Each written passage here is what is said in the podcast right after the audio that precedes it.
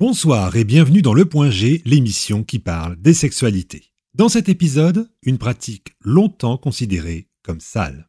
Repoussée au fin fond des donjons pour les personnes en recherche de renouvellement de sensations, c'est maintenant de plus en plus jeune qu'on assume ce jeu. Des films porno conventionnels font apparaître ce fantasme comme une pratique classique. Là, vous vous dites, il se sent plus pissé, il tease à mort. Oui, on a envie de teaser ce soir, puisque le sujet est la Golden Shower. Vous ne voyez pas? Alors cet épisode est fait pour vous. Il est temps de toucher le point G. Oui, ne faites pas les dégoûter, on va parler de pipi et de sexe ce soir. Une association des plus improbables pour beaucoup de monde. Pourtant, ce fantasme est loin d'être une niche. Peu osent en parler à leurs partenaires pour partager ce jeu sexuel.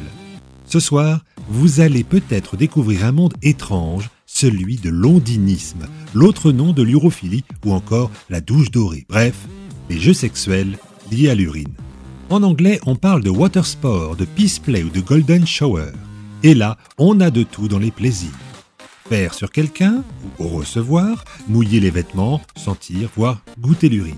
Si on trouve ces jeux sexuels chez les hétéros, les homos ne sont pas en reste, tout en mettant la barre un peu plus haute en incluant les pissotières masculines à leur fantasme, les fameux soupeurs. Au-delà d'un aspect qui peut être repoussant en jeu sexuel, la question est est-ce un jeu dangereux? On va tenter de parler de tout cela avec nos chroniqueurs. Bonsoir. Alors les promoteurs de ces jeux disent que l'urine est stérile et que ce n'est pas dangereux. Alors la preuve, certains la boivent même hein, pour ses bienfaits sur la santé. Est-ce que c'est vrai tout ça, Florian? Alors boire son urine pour être en bonne santé, je vous le dis tout de suite, non, ça n'a absolument aucun intérêt. Hein. C'est pas forcément dangereux quand c'est sa propre production, mais si le cœur s'en débarrasse, c'est bien qu'il y, a... il y a un truc quoi. C'est bien qu'il n'y a rien de bon là-dedans. Euh, en plus, c'est salé et ça peut être problématique en cas d'hypertension artérielle. En fait, tous les jours, il y a près de 180 litres de sang qui passent dans nos reins. Ces organes vont le nettoyer en produisant environ 1,5 litres d'urine par jour. Alors, si vous aimez les chiffres, sachez que sur Terre, les humains produisent plus de 10 milliards de litres d'urine par jour. Ah, quand même. Et oui, et en une vie, un homme pourrait remplir une piscine de 40 000 litres. Oh, bah c'est super ça, ça donne envie de faire une longueur. Ah bah ça donne envie. Alors, dans l'urine, en fait, c'est c'est de l'eau, hein, principalement à 95%, avec d'autres éléments comme l'urée, la créatinine, l'acide urique, des minéraux, mais aussi des traces de produits dopants, bien sûr, si vous faites le Tour de France. Évidemment, oui. Alors, on a longtemps, on a longtemps dit que l'urine était stérile, qu'elle ne contenait aucun microbe. Depuis 2010, on a remis cette affirmation en question en découvrant une population, alors certes faible, de bactéries. Mais rassurez-vous, elle serait là pour nous protéger. En tout cas, l'idée de que l'urine aurait des vertus antiseptiques pour désinfecter une plaie par exemple est complètement fausse. Bref, rien dans ce liquide d'une personne en bonne santé ne semble dangereux, au contact ou même à l'ingestion. Après, bien sûr, faut aimer. C'est ça, c'est une question de goût hein, quand même. Hein. Alors, normalement, l'urine, euh, elle n'a pas d'odeur à la base. C'est en s'oxydant au contact de, de l'air et en fermentant ou en présence de bactéries, eh bien qu'elle va prendre cette odeur d'ammoniac. Et si ça sent bien dès la sortie, alors là, il y a peut-être une infection urinaire, donc euh, attention. Alors certains aliments, comme euh, l'asperge, peuvent aussi donner une forte odeur soufrée, mais ce n'est pas chez tout, chez tout le monde. hein. Il peut aussi y avoir une odeur ou un goût sucré en cas de diabète, et là aussi, eh bien, il faudra rapidement consulter. Bon, en tout cas, ça ne dit toujours pas si c'est dangereux ou pas. Alors, en contact avec la peau, non, c'est pas dangereux, sauf s'il y a une plaie. Attention toutefois aux muqueuses comme les yeux, l'anus ou le vagin, ce sont des portes d'entrée aux virus et aux bactéries. L'urine d'une personne en bonne santé ne comporte pas de risque non plus en cas d'ingestion.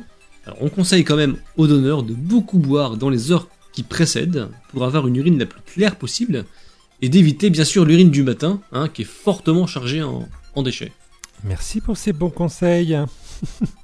Euh, mais comme vous ne connaissez généralement pas l'état de santé du donneur, lui non plus quelquefois, sachez que l'urine peut aussi véhiculer des virus, comme l'hépatite B, et en cas de sang ou de sperme dans l'urine, le VIH. Si vous urinez après avoir éjaculé par exemple, ou si vous êtes amateur de sondes urinaires, eh ben il y a un risque. Et bien sûr, en cas d'infection urinaire, il y a de grandes chances que vous la partagez. Hmm. Il ne faut quand même pas être parano, il y a moins de risques d'attraper une maladie qu'avec un contact direct avec le sang ou le sperme, mais oui, sous certaines conditions, les plans uraux peuvent comporter des risques. Avant de revenir concrètement au jeu sexuel uro, on vous propose de digresser un peu car on a longtemps utilisé l'urine pour ses propriétés, avérées ou non. C'est ça, Olivier hein? Oui, ben en effet, les Aztèques, euh, comme beaucoup d'autres, s'en servaient pour nettoyer leurs plaies. Et on a vu que c'était inutile, euh, car l'eau est bien plus conseillée à minima. Au XIXe siècle, eh bien, on récupérait les urines des Parisiens pour en faire un fertilisant agricole. Oh, mon Dieu. oui, c'est classe. Et on utilisait aussi l'urine, par exemple, pour traiter la laine. Ah. Alors pas la laine. ah non, d'accord. Mais la laine, le, le, lin et le coton. Donc ça permettait de nettoyer les fibres textiles. Et du côté de Reims et d'Abbeville, eh bien, on faisait la collecte de l'urine jusqu'à l'arrivée du savon. C'est le principe lavant de l'ammoniac qui était ici recherché. Et même pour décolorer les cheveux, Oh eh bien, on utilisait l'urine de cheval. Alors avec 5, euh, voire 15 litres par jour pour un cheval, on avait de quoi faire. D'accord, ça décolore les cheveux. Bon, bah écoute, je note. Revenons au fantasme et au plaisir. Alors, est-ce que l'uro est légal? Alors, il n'y a aucun texte de loi quant à l'utilisation de l'urine lors de rapports sexuels entre personnes consentantes. C'est une pratique aussi ancienne que la sexualité, liée pour certains à une certaine transgression, à un certain tabou ou à une recherche d'humiliation ou de possession.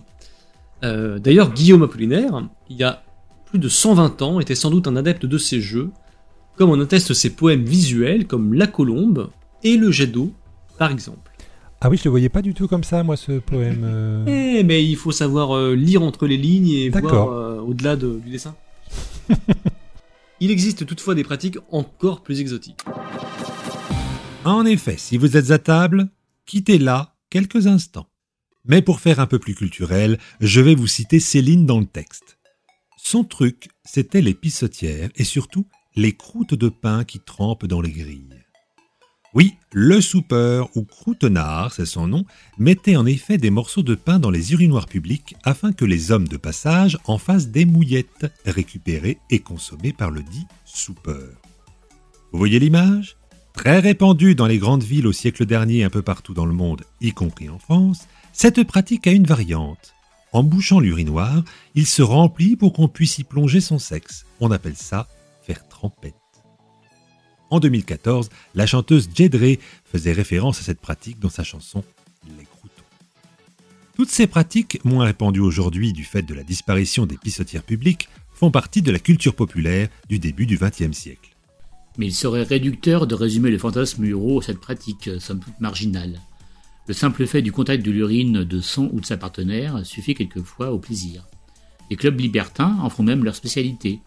Alors à Berlin, euh, le Laboratory, c'est un haut lieu fétichiste de la capitale allemande, eh bien le, le Laboratory propose à ses visiteurs d'uriner sur une grille sous laquelle d'autres visiteurs prennent plaisir à recevoir cette pluie dorée. Et de nombreux sex clubs, même en France, hein, proposent des soirées euro régulièrement avec des promos sur la bière. On y retrouve tout un système de tuyauterie se terminant par des pommeaux de douche, histoire de jouer euh, eh bien, à douche pipi. Alors moi j'ai un scandale français autour euh, d'un fantasme euro. Alors c'est quand même une histoire qui a duré dix ans et fait de nombreuses victimes. Alors, on peut même en sourire, mais les situations sont pour le moins problématiques et traumatisantes. Écoutez.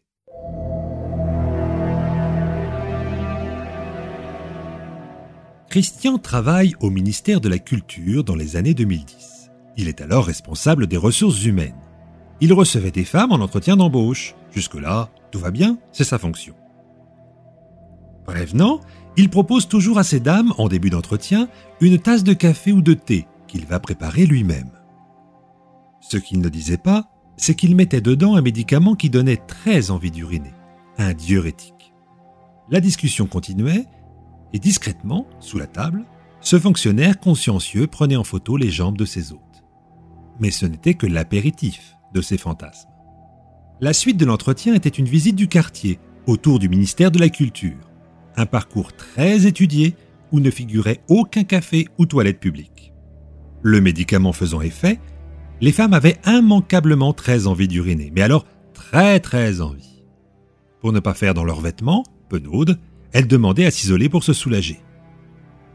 Notre Christian, toujours soucieux de rendre service, tenait son manteau pour cacher la scène, tout en prenant soin, lui, de ne pas en perdre une goutte. Une fois, une femme a bien tenté de se retenir, mais elle a eu un malaise, à la limite de la péritonite, et elle a fini à l'hôpital. L'histoire, qui se perpétuait depuis une dizaine d'années, aurait encore pu durer si ce fonctionnaire n'avait été pris sur le fait en train de photographier les jambes de la sous-préfète de Moselle.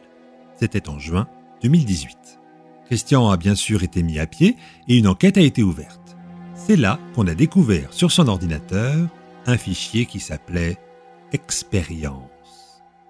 Là, pas moins de 200 noms de personnes photographiées ou droguées au diurétique y figuraient avec plein d'informations comme le temps qu'elles mettaient avant de se soulager.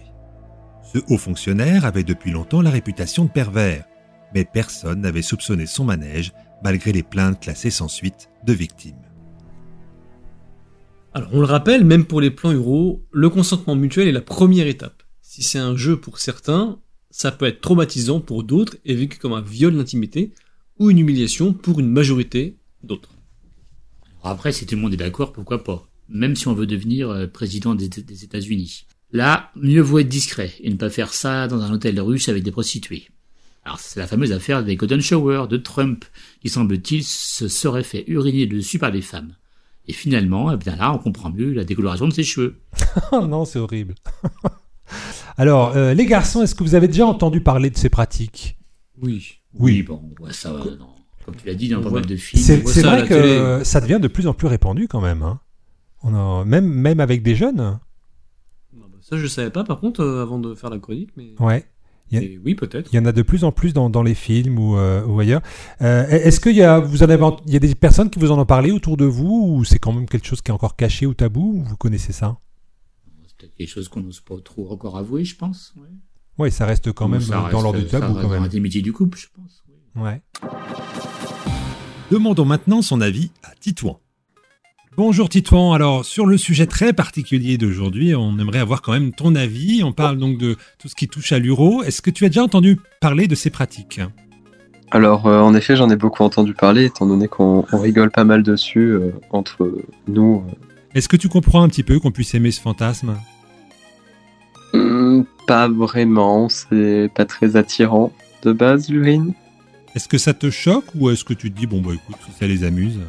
Ça me choque pas tant que ça, et puis oui, en effet, si, si ça peut les amuser, l'urine est censée être stérile, donc euh, il devrait pas y avoir vraiment de problème. Très bien, merci euh, Titouan en tout cas de- d'avoir euh, un petit peu réagi sur, sur ce sujet particulier. À bientôt À bientôt, Bruno. On espère qu'on vous a peut-être appris des choses ou peut-être déculpabilisé si ce fantasme vous titille. Allez-y quand même doucement avec votre partenaire, ce peut être déstabilisant dans un couple. L'image de ce fantasme peut rester dans la tête de l'autre et perturber le regard qu'il a sur vous. Faites-lui écouter ce podcast et tâtez le terrain, c'est peut-être une première approche. En tout cas, ne tentez rien sans son consentement explicite. Ce serait contre-productif et, on l'a vu, possiblement traumatisant. Si vous désirez participer à cette émission en donnant votre avis ou en témoignant, même anonymement, c'est simple. Écrivez-nous sur la page contact du site radio-g.fr en sélectionnant l'émission Le Point G ou en privé sur nos réseaux sociaux. Merci à nos chroniqueurs et témoins du jour. Bonne soirée et que le plaisir soit avec vous.